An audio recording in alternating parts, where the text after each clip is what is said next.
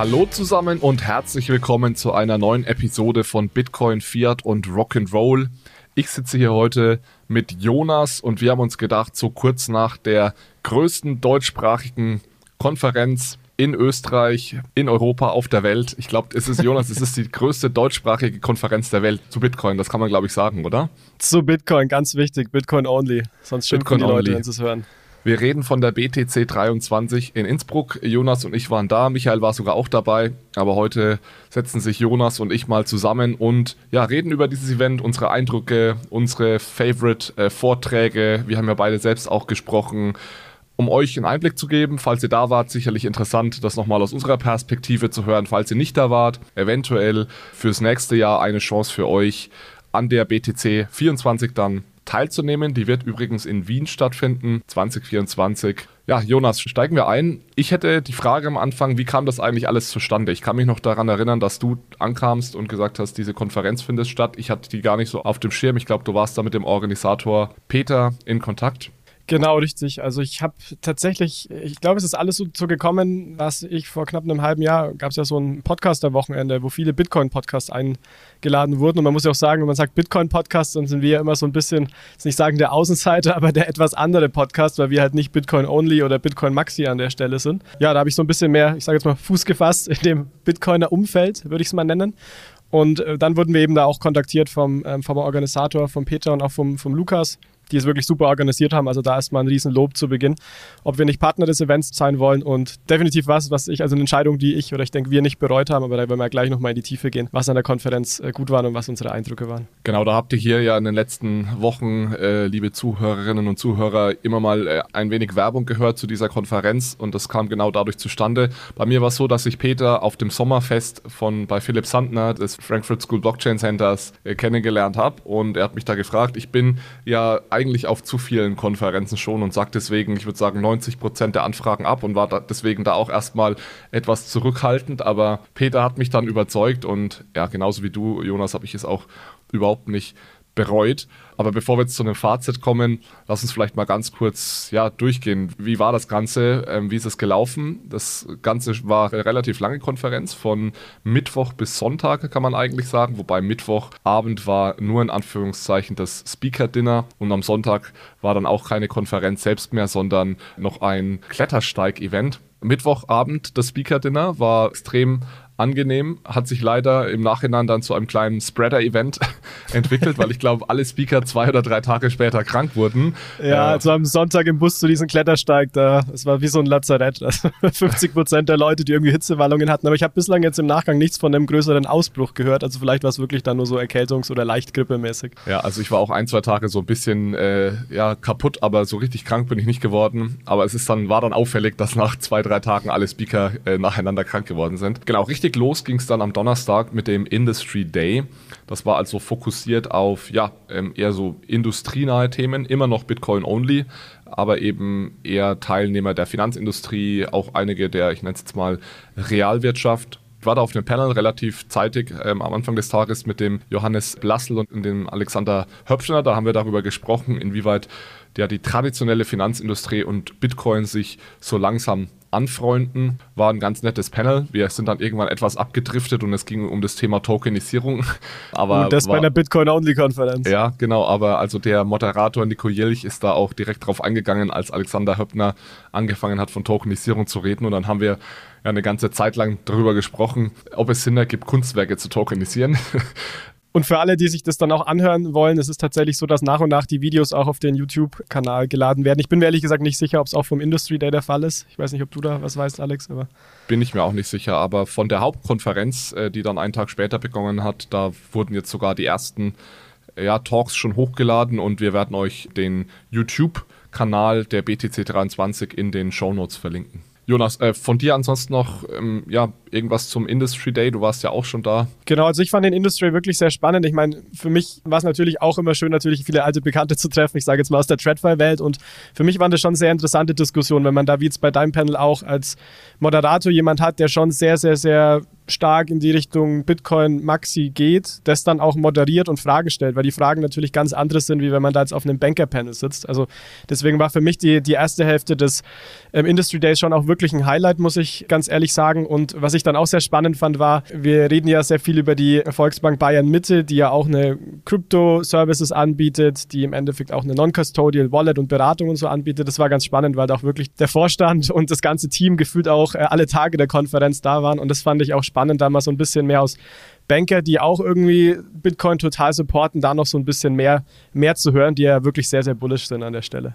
Ja, ich war da ja als Vertreter der DWS das heißt, an den anderen Tagen war ich ja dann privat, aber am Industry Day habe ich auch ein bisschen darüber gesprochen, was wir bei der DWS so machen, was ich ja hier im Podcast auch ganz bewusst nicht mache, weil ich hier ja auch immer privat bin. Und weil du gerade gesagt hast, es war anders als auf anderen Konferenzen, weil es eben eine Bitcoin-Only-Konferenz war. Also das hat man schon gemerkt und ich meine, das wusste ich natürlich, da habe ich mich darauf eingestellt, dass sicherlich die meisten jetzt kein Problem damit haben, dass die DWS demnächst Bitcoin-ETCs ausgibt, aber sie fanden es gar nicht gut, dass die DWS auch Ethereum-ETCs macht oder vielleicht in Zukunft auch mal sowas wie einen Index-ETC oder so. Das kam überhaupt nicht gut an, aber darauf konnte man sich einstellen. Und ich denke, was auch am Industry Day etwas anders war als dann an den anderen beiden Tagen, war, dass viele Themen durch die Industriebrille diskutiert wurden und es gab ganz am Anfang direkt ein Panel mit dem Sven Hildebrand unter anderem, auch der, der von dir eben genannte Andreas Streb, wo es dann darum ging, Custody versus Self-Custody, also sollte man die Bitcoin selbst verwahren oder eben ja das professionell von einem Anbieter machen lassen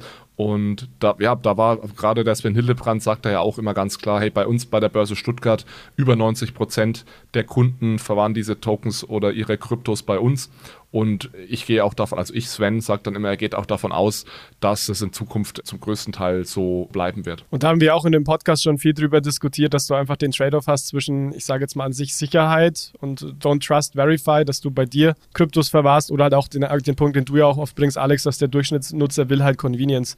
Der will sich halt nicht überlegen, habe ich jetzt meine Hardware-Wallet hier liegen und mein Passwort an einer anderen Stelle in einem anderen Haus, sondern der will einfach seine Kryptos halten. Und ähm, das ist, denke ich, auch was, was dann in den Panels auch schön diskutiert wurde. Genau. Dann ging es an dem Tag noch um Regulierung natürlich, um Dinge wie die Mika. Es ging um das Thema Mining. Es ging viel darum, wie Unternehmen eventuell ja in den Bitcoin-Space Angebote erstellen können. Das war also so der Fokus des Industry Days. War nicht so stark besucht wie die Tage danach. Wir haben uns dann auch darüber unterhalten, ein, zwei Tage, wie man eventuell diesen Industry Day noch etwas ja, attraktiver gestalten kann, beziehungsweise noch mehr Unternehmen da an diesen Tag nach Innsbruck oder nächstes Jahr Wien locken kann, ist natürlich gerade im Kryptowinter einfach schwierig. Das Business läuft aktuell einfach nicht gut. Es gibt relativ wenige Bitcoin-Only-Unternehmen sowieso. Da haben sich Peter und Lukas, die Organisatoren, einfach auch sehr hohe Hürden gesetzt, dass sie gesagt haben, nur Bitcoin, äh, nichts anderes. Die aller, allermeisten Unternehmen beschäftigen sich natürlich auch noch mit, mit anderen Dingen. Das ist halt ein total wichtiger Punkt, Alex, äh, den du aufmachst, weil an sich ist es aus meiner Sicht total, total hilfreich für sowohl, wenn man sagt, auf der einen Seite die Bitcoiner, auf der anderen Seite die Banker, wenn man einfach mal zusammenkommt. Weil für die Bitcoiner zum Beispiel bei der Konferenz, viele haben noch nie was von der Mika-Regulatorik oder von der Transfer Funds Regulation gehört.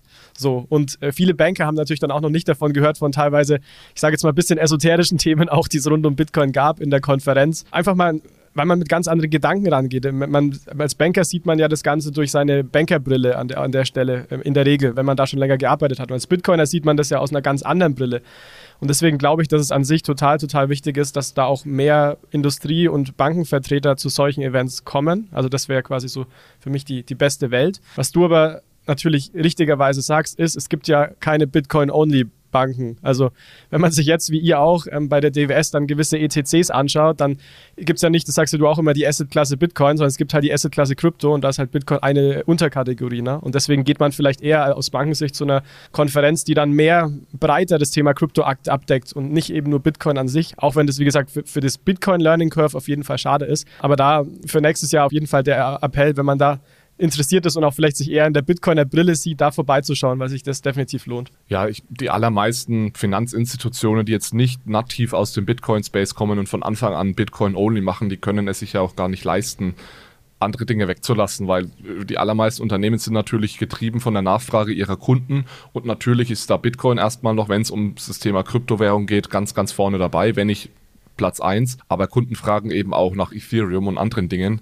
Und ja, da ist wenn du nicht aus der Bitcoin-Only-Welt kommst, dann gibt es da wenig Gründe zu sagen, okay, meine Kunden fragen danach, aber ich biete es ganz bewusst nicht an. Natürlich, wenn du ganz grundsätzlich überzeugt bist und ich weiß natürlich, wo die Leute herkommen, zu sagen, alles andere außer Bitcoin wird irgendwann untergehen, äh, dann hast du natürlich die moralische Verpflichtung zu sagen, ich mache nur Bitcoin, aber so denken natürlich die allermeisten Nicht-Bitcoiner, äh, denken so ja überhaupt nicht über den Kryptospace nach. Okay, am Abend dann, Jonas, weiß ich gar nicht, ob du da dabei warst, äh, gab es den Eröffnungsvortrag. Der war am Abend des Industry Days, gab es dann einen Eröffnungsvortrag für die eigentliche Konferenz, die dann am Freitag und Samstag stattgefunden hat. Das war zwischen Ijoma Mangold und Rahim. Da ging es um das Thema künstliche Intelligenz. Ist immer ganz witzig. Da darf also am Eröffnungsvortrag darf nicht über Bitcoin gesprochen werden. Das ist äh, ein fachfremdes Thema. Und die beiden haben sich also über das Thema KI zwischen Hype, Dystopie und Chance unterhalten. Genau, ich war tatsächlich nicht, dann noch nicht da. Ich habe aber Ijoma an, an den Folgentagen natürlich äh, belauscht, weil ich seine Vorträge einfach immer sehr spannend, sehr interessant und er natürlich auch extrem gut reden kann. Also das war für mich auch eins der Highlights der Konferenz, ihm einfach zuzuhören. Wir hatten ihn ja zum Glück im Podcast ja auch schon. Genau, auch dieser Eröffnungsvortrag, äh, der war auch super. Ich hoffe, dass Sie den auch hochladen, dann könnt ihr euch den nochmal über YouTube zu Gemüte führen. Aber ja, dann äh, starten wir doch rein in den ersten offiziellen Konferenztag. Das war dann der Freitag. Da war ich leider nicht allzu viel vor Ort. Da musste ich selbst noch etwas arbeiten.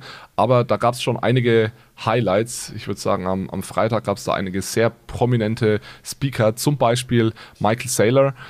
Der wurde zumindest zugeschaltet aus den USA und das war der Talk, der auch als allererstes bei YouTube hochgeladen wurde. Also den könnt ihr euch schon ansehen und da gibt es, glaube ich, jetzt nach wenigen Tagen schon ungefähr 50.000 Views auf YouTube. Also Michael Saylor, dem hört man natürlich als Bitcoin-Fan immer gerne zu.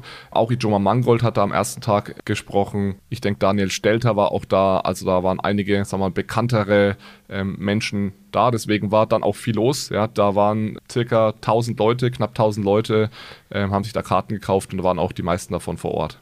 Und davon den 1000 Leute muss man wirklich, finde ich, seinen Hut vor den Organisatoren ziehen. Also wir sind im Bärenmarkt so. Die Tickets kosten natürlich auch was, weil es war eine unfassbar gute Location. Also es war im Endeffekt ein Kongresszentrum in, in Innsbruck. Also es war auch für mich, ich bin ja auch, wie du auch, auf vier Konferenzen mit eins der schönsten und, und professionellsten Setups. Also da wirklich nochmal ein riesen Kudos an Peter und Lukas, dass man da 1000 Leute hergebracht hat. Für nächstes Jahr ist das Ziel natürlich noch mehr. Ich glaube, irgendwie 3000 wurde als inoffizielles äh, Ziel ausgegeben.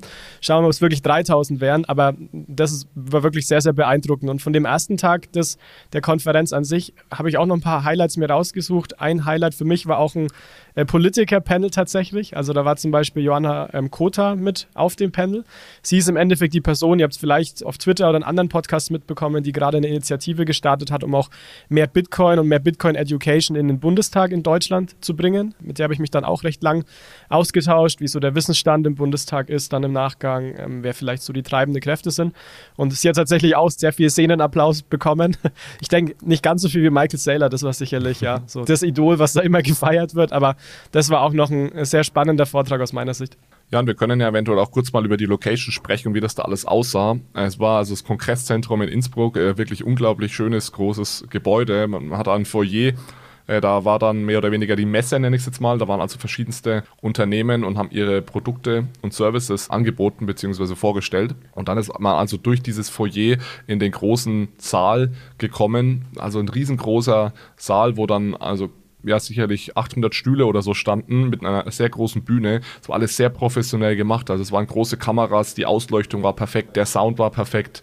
Also wie du sagst, das haben Lukas und Peter wirklich sehr, sehr gut hinbekommen. Peter kommt ja aus der Eventmanagement-Branche. Ich habe ihm auch gesagt, ja Peter, du bist ja ein alter Hase. Er meinte aber, das ist jetzt erst seine zweite Konferenz. Er macht eigentlich andere Events und Konferenzen sind auch nochmal was komplett anderes, als wenn du jetzt kleinere Events machst. Da weißt du genau, wie viele Leute kommen, da hast du kleinere Räume ist alles ein bisschen planbarer. Und ja, so ein Event für 1000 Teilnehmende ist natürlich schon heftig, aber ja, alles reibungslos funktioniert. Für die Speaker gab es da so einen kleinen Backstage-Bereich, so Speaker und Wale, VIPs, die konnten da auch nochmal sich zurückziehen. Das war auch cool, wobei wir, glaube ich, alle versucht haben, uns dann eher immer unter die Menge zu mischen. Und es waren dann auch so Kleinigkeiten von Organisatoren, die einfach nett waren. Also es hat zum Beispiel jeder, der zur Konferenz kam, dann so ein kleines BTC 23 T-Shirt bekommen. Und es gab dann auch am Abend dann teilweise auch noch wie so ja ein Get-Together und mal ein DJ, der gespielt hat. Also das äh, war im Endeffekt auch einfach ein, net, ein, netter Rahmen drum. Also es waren nicht nur so neun Stunden Vorträge und fertig, sondern es waren dann auch noch so Kleinigkeiten und so ein Rahmenprogramm, was das Ganze, finde ich, auch sehr, sehr positiv und nachahmenswert auch gemacht hat. Und man konnte, das ist natürlich ganz wichtig, sein Bier und sein Wein und seine Cola mit äh, Lightning bezahlen. Das heißt, äh, das haben auch ganz, ganz viele gemacht, habe ich gesehen. Wir haben ja eigentlich als Speaker Getränke umsonst bekommen. Ich habe aber trotzdem ständig bezahlt, weil ich, ja, du hast mir am Tag, Tag zwei gesagt, dass wir kostenlos Getränke bekommen. Ich habe bis dahin immer schön gezahlt. Vielleicht einfach, weil ich meine Satoshis ausgeben wollte. Ich weiß auch nicht. Ja, ich meine, wo kommt man sonst mal dazu, äh, mit Lightning bezahlen zu dürfen? Deswegen habe ich eigentlich auch die meiste Zeit bezahlt, beziehungsweise dann für andere Getränke gekauft. Was war also, deine Erfahrung?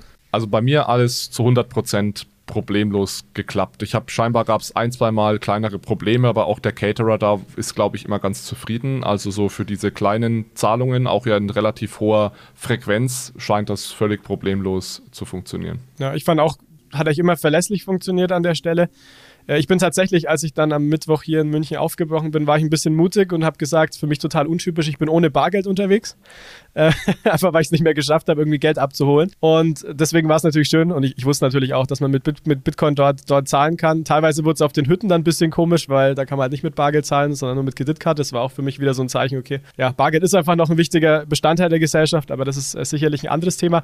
Was ich bei den Payments aber auch gemerkt habe mit Lightning, also es lief übrigens über Lipa, die haben die Infrastruktur auch für die Caterer gestellt. Das hat, wie gesagt, wirklich äh, sehr gut geklappt. Äh, ich habe trotzdem aber gemerkt, man ist, finde ich, in den Apps, wenn man zum Beispiel dann den QR-Code scannt über Lipa und dann über die Moon Wallet bezahlt, ist es trotzdem noch sehr früh auch von der User Experience Seite. Also ich bin ja mal ein sehr großer Fan davon, dass du einfach einen QR-Code scannst und dann zahlst, aber zum Beispiel die Fees sind halt in Bitcoin notiert wo ich dann in dem Moment gar nicht wusste, wie, wie viel Gebühren zahle ich denn jetzt gerade. Also ich habe es mir dann halt runtergerechnet von dem Betrag, der oben drüber stand. Okay, das ist jetzt vielleicht ein Hundertstel oder ein Zehntel, dann weiß ich's. Ähm, aber das war tatsächlich für mich noch als einfach ein Zeichen, dass es relativ früh ist. Und die Fees, ich weiß nicht, wie es dir ging, Alex, ich habe da ein bisschen drauf geachtet, die waren schon auch natürlich, hängt ja auch am Bitcoin-Netzwerk und an der Auslastung, aber extrem volatil. Also ich habe teilweise irgendwie mal unter einem Prozent gezahlt, dann habe ich teilweise mal drei Prozent gezahlt, obwohl ich das immer mit der gleichen Wallet, also mit Moon in meinem Fall, gezahlt habe. Das fand ich auch in dem Sinne nochmal interessant ist, dann so in der Praxis auch zu sehen. Ja, interessant. Ich habe da tatsächlich nicht so drauf geachtet. Und deine Kritik, wenn ich das jetzt richtig verstehe, ist eine Kritik dann an der Moon Wallet, dass zum Beispiel die Fees einfach in Bitcoin oder Satoshi angezeigt werden, anstatt nochmal irgendwie drunter in, in Euros, um dir ein besseres Gefühl dafür zu geben.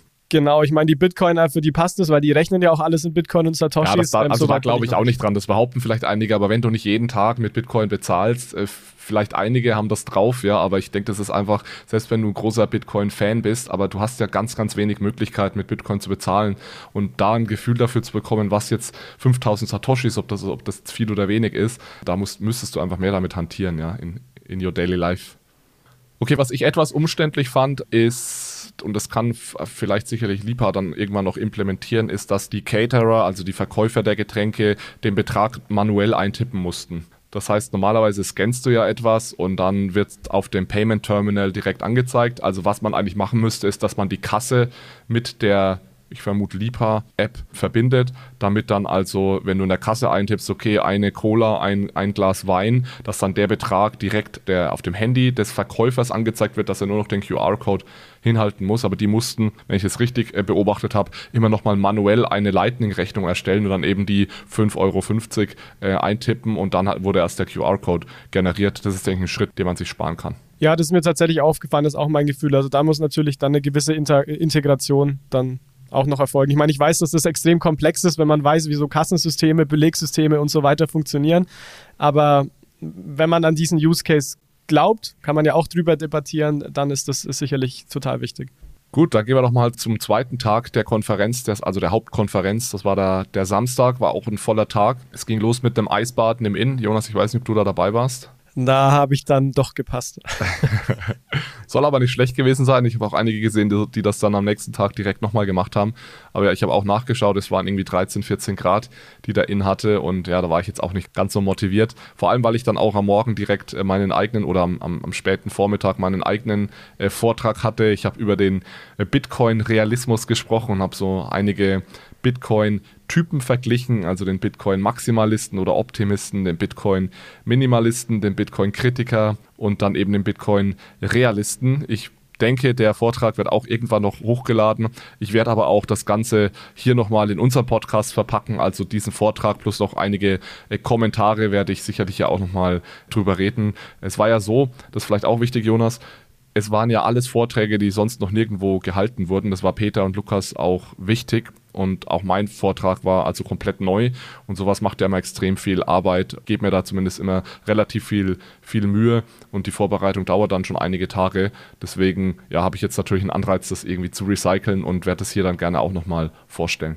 Ja, macht es unbedingt, Alex. Ich meine, wir sind jetzt ja nicht so die Riesenfans von Selbstbeweihräucherung, aber ich fand deinen Vortrag echt mit, äh, mit einem der besten der, der Konferenz und hat auch, wir haben ja dann auch mit Peter und so weiter über, diskutiert über deinen Vortrag, dass das auch schon die Diskussion auch angeregt hat. Also unbedingt und außerdem an alle äh, Zuhörerinnen und Zuhörer, wenn ihr coole Comic, äh, Comic-Zeichnungen sehen wollt, dann müsst ihr euch den auch unbedingt anschauen.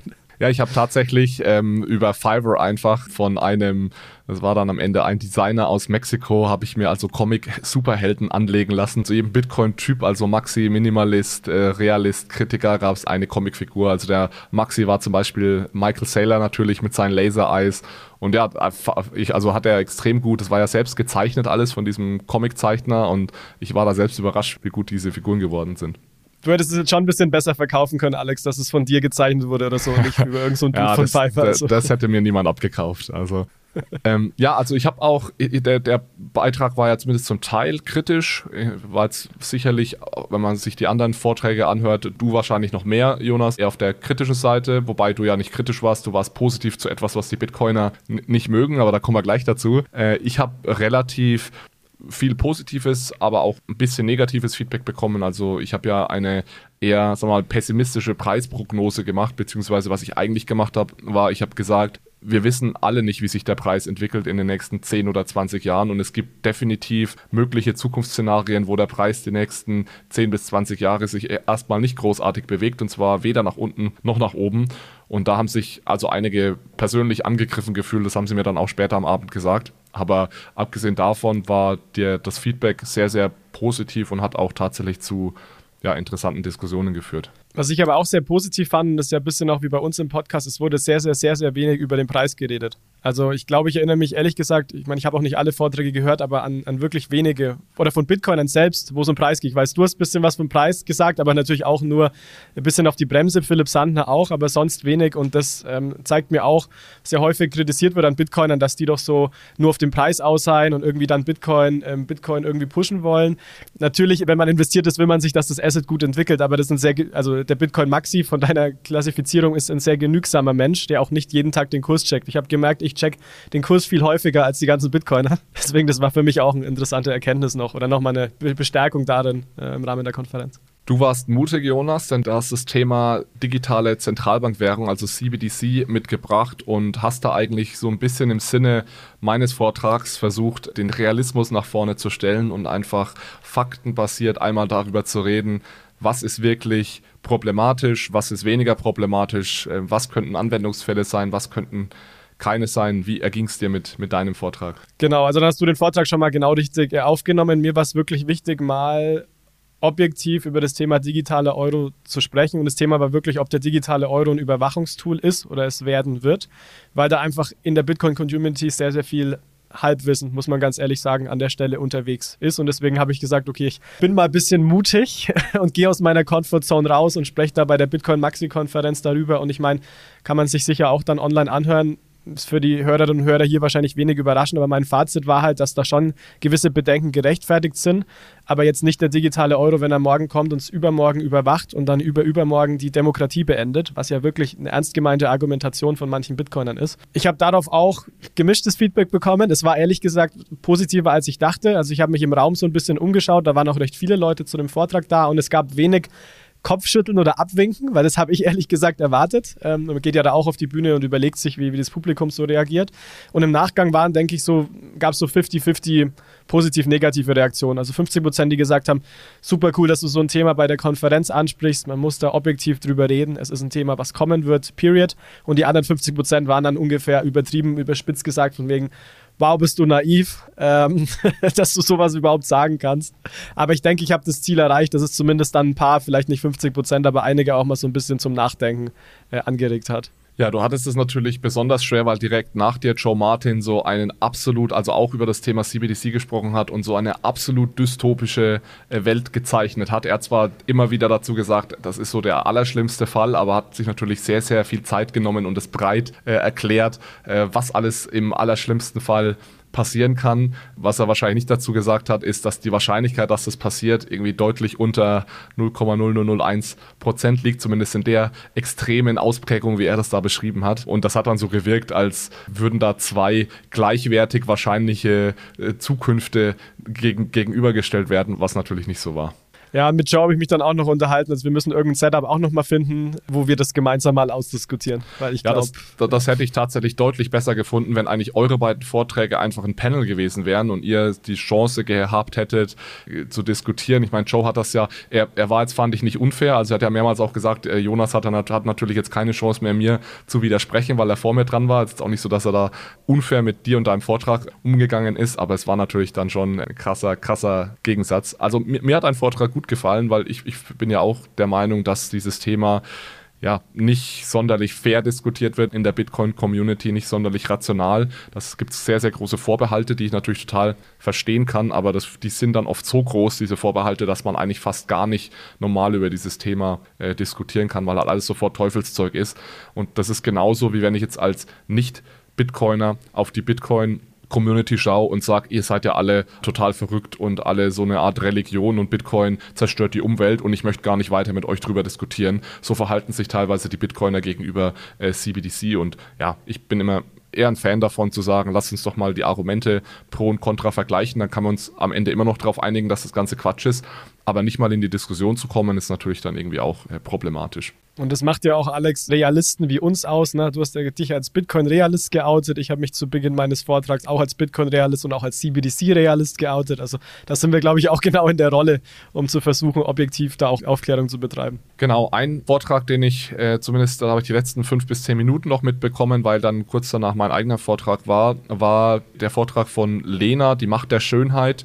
Da ging es darum, warum Kunst und Design eine sehr entscheidende Rolle für Adaption neuer Technologien spielen. Und das fand ich spannend, weil das, da macht sie natürlich einen Punkt. Diese Diskussionen in den ersten Jahren von Bitcoin waren jetzt extrem technologiegetrieben, aber was man jetzt ja immer öfter und häufiger sieht, ist, dass aus Bitcoin auch Kunst gemacht wird. Also sei das in Form von T-Shirts, in Form von Bildern oder eben auch in Form von Musik. Ja, am, am Samstagabend war auch Plap-Rap dann am, am Start, also äh, Bitcoin-Rapper, sage ich mal, die also über Bitcoin und ja sehr politisch natürlich auch so die, die Weltanschauung der Bitcoiner in, in Musik verpacken. Das muss auch jeder mal mitmachen und das ist, glaube ich, auch ein Grund, warum man nächstes Jahr nach Wien kommen muss, den Plap-Rap und danach den DJ Ruzol sich reinzuziehen. Ja, der äh, Johannes Blassel, den haben, haben wir so ein bisschen mit reingezogen, dieses Event. Also ich habe den mit auf, auf das Panel des Industry Days ähm, eingeladen. Der hatte bis jetzt mit der Bitcoin-Community noch nicht sonderlich viel zu tun. Ist also Anwalt, macht viel Blockchain, Krypto, aber dem war gar nicht klar, dass es so eine Bitcoin-Community gibt und dass es so einen Unterschied gibt zwischen Krypto und Bitcoin. Das heißt, der hat da auch eine ganz neue Kultur kennengelernt an den Tagen und der kam überhaupt nicht klar mit dem Plap-Rap. Ja? Also der hat äh, aufgepasst, dass ihn, dass ihn niemand fotografiert und dass uns niemand erkennt, dass wir in dem Moment auf so einer Veranstaltung sind, wo also gegen die Zentralbank und das Fiat-Geldsystem und alles geht unter und brennt die EZB nieder, so ungefähr, dass da solche Lieder gesungen werden, ist dann teilweise schon grenzwertig, wenn du ein Vertreter mal, der Finanzindustrie bist. Da musst du schon aufpassen, dass du nicht dabei erwischt bist, bei so einem Konzert mitzusingen. Aber also die Musik selbst fand ich gut, ja. Und die machen das ja alles hobbymäßig. Ähm, und dafür war die Qualität wirklich sehr, sehr hoch. Und ich habe die Jungs vor, ah, das ist sicherlich auch schon zwei Jahre her, mal bei Roman Rea beim Blocktrainer auf einem Event gesehen und da hat sich auch einiges getan. Also sie sind auch nochmal deutlich besser geworden jetzt in den letzten zwei Jahren. Also wirklich gut ab. Also ich fand es vom Rap auch echt gut. Ich meine, dass man sich da inhaltlich nicht mit allem identifiziert, um es mal milde auszudrücken, das ist natürlich auch klar. Und das ging uns ja auch so. Also wir haben uns ja oft so ein bisschen angeschaut, so wegen, wow, sagen die das wirklich gerade. Aber einfach vom, vom Feeling muss man das, finde ich, mal mitgemacht haben. Genau, ja, das war der Samstag. Da kam am Ende des Tages war, da gab es dann noch die große Party des Jahres. Die Bitcoin-Party äh, war dann auch noch in diesem Kongresszentrum. Das war auch super. Wir sind dann danach noch auch noch ein bisschen weitergezogen. Es gab immer dieses Irish Pub, wo sich am Ende nochmal äh, alle getroffen haben. Auch die. Das habt ihr doch dann auch zugemacht, Alex, irgendwann am Abend, oder? Also wir sind relativ kurz bevor das Irish Pub zugemacht hat, sind wir dann, sind wir dann gegangen. Also wir haben das schon nochmal ausgekostet. Genau. Ähm, wir, was, was auch sehr schön war, war das Hotel, das Speaker Hotel. Da gab es auch eine super schöne Bar, in der wir waren. Und ich muss sagen, das allerbeste Frühstück, das ich je in einem Hotel gegessen habe. Und ich war in sehr, ja. sehr, sehr vielen Hotels. Ich bin fast jede Woche irgendwie am Reisen und in irgendeinem Hotel. Aber also dieses Frühstück, es war gar nicht jetzt so, dass es riesig groß war, aber es gab unglaublich leckere Dinge und auch unglaublich hohe Qualität. Also kann man auch mal positiv erwähnen hier The Pens in Innsbruck. Also erstmal Peter Lukas habt ihr extrem gut ausgewählt. War sehr, sehr schönes Hotel, sehr, sehr schönes Frühstück, sehr, sehr schöne Bar. Genau, und dann, Jonas, gibt es irgendwas zum Samstagabend zu sagen oder hältst du dich da zurück? Du bist ja früh ins Bett, weil am nächsten Tag dann der, der Klettersteig anstand. Genau, also früh ins Bett würde ich vielleicht nicht sagen, aber zumindest nicht so lange gemacht wie manche andere. Und was wirklich Sonntag, das war dann nochmal ein Abschluss, ein total netter Abschluss, wo eben Speaker, Partner, ähm, dann eben auch Wales und VIPs nochmal eingeladen wurde zu so einer Tour wirklich ins, ins Ötztal, wo wir eine Stunde mit dem Bus hingefahren sind. Dann gab es einen Klettersteig, den man machen konnte ähm, oder eine Wanderung und das war wirklich super, weil dann nochmal 40, 50 Leute dabei waren. Konnte man auch sich nochmal in Ruhe austauschen. Es ging an dem Tag tatsächlich recht wenig über Bitcoin. Also ich weiß, okay, ein so ein kleines unschuldiges Kind wurde georange-pillt. die waren ganz oben am Klettersteig. Und genau, dann hat jeder ihr irgendwie Satoshis geschickt und die hat sich total gefreut. Und irgendwie hat sogar im Nachgang, habe ich in unserer Gruppe gesehen, auch nochmal die Eltern gemeldet und sich dann bei Roman oder so gedankt, der das, glaube ich, mit initiiert hat. Ich weiß jetzt nicht, wer da im Lied war. Aber das arme Kind ist jetzt auf jeden Fall, hat jetzt einige Satoshis, freut sich wahrscheinlich und äh, findet jetzt Bitcoin spannend. Also das war natürlich eine Aktion, die darf bei Bitcoin Maxis natürlich nicht fehlen bei so einem äh, Ausflug. Ja, also das gab es auch einige Male. Es war auch das Irish Pub jetzt im Nachhinein, habe ich gehört, führt jetzt auch äh, Bitcoin-Zahlungen ein, in dem, weil da haben sich wirklich jeden Abend alle Bitcoiner getroffen und die haben sicherlich äh, jeden Abend 100 Mal gehört, kann ich nicht auch mit Bitcoin bezahlen. Man konnte da auch nur Cash bezahlen, also nur in Euro. Und die haben jetzt im Nachhinein scheinbar, habe ich gesehen, hat Peter geschrieben, die führen jetzt auch Bitcoin-Zahlungen ein und auch im Hotel an der Hotelbar. Die ein oder andere Bedienung besitzt jetzt auch eine Lightning Wallet und konnte über die Lightning Wallet also Trinkgeld entgegennehmen. Das ist natürlich immer was, was dann auch passiert, wenn so eine Horde Bitcoiner irgendwo einfällt. Und es war tatsächlich auch so, dass ich glaube, knapp 50 Prozent der Konferenztickets wirklich auch mit Bitcoin Lightning gezahlt wurden. Also das finde ich auch mal interessant, da ein paar Zahlen zu sehen. 50 ähm, Prozent von dann 1000, das ist, ist schon ordentlich. Ja, ist jetzt die Frage, ob das viel oder wenig ist, weil es sind natürlich eigentlich zum allergrößten Teil Bitcoiner, aber waren sicherlich auch viele, viele sagen wir mal, Anfänger, die jetzt einfach noch nicht so lange da dabei sind. Ich habe mich auch mit einigen unterhalten, die gesagt haben, hey, ich bin jetzt erst einige Wochen oder einige Monate dabei und ja, gehe einfach gerade so auf die größten Konferenzen, um mich mit dem Thema näher zu beschäftigen. Von daher, denke ich, ist 50 Prozent schon gar keine, gar keine schlechte Zahl. Vielleicht, Alex, noch eine, eine Frage an dich auch, wenn du jetzt die, die Konferenz mal so ein bisschen Revue passieren lässt.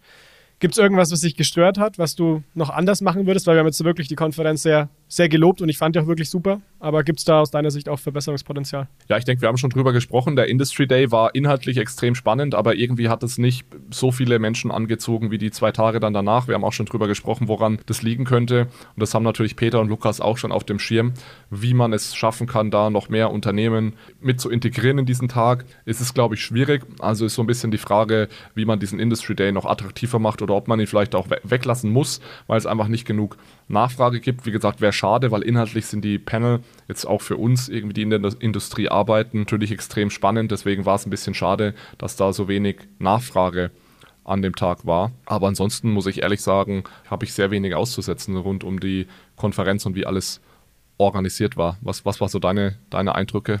Genau, also ich sehe es genauso mit dem Industry Day. Sonst habe ich wirklich eigentlich nichts zu bemängeln. Ich fand es mega gut und werde auch nächstes Jahr super gerne wieder dabei sein. Dann in Wien bin ich gespannt, ob auch da Hotel und Co. mithalten können. Also die Ansprüche sind natürlich jetzt hoch.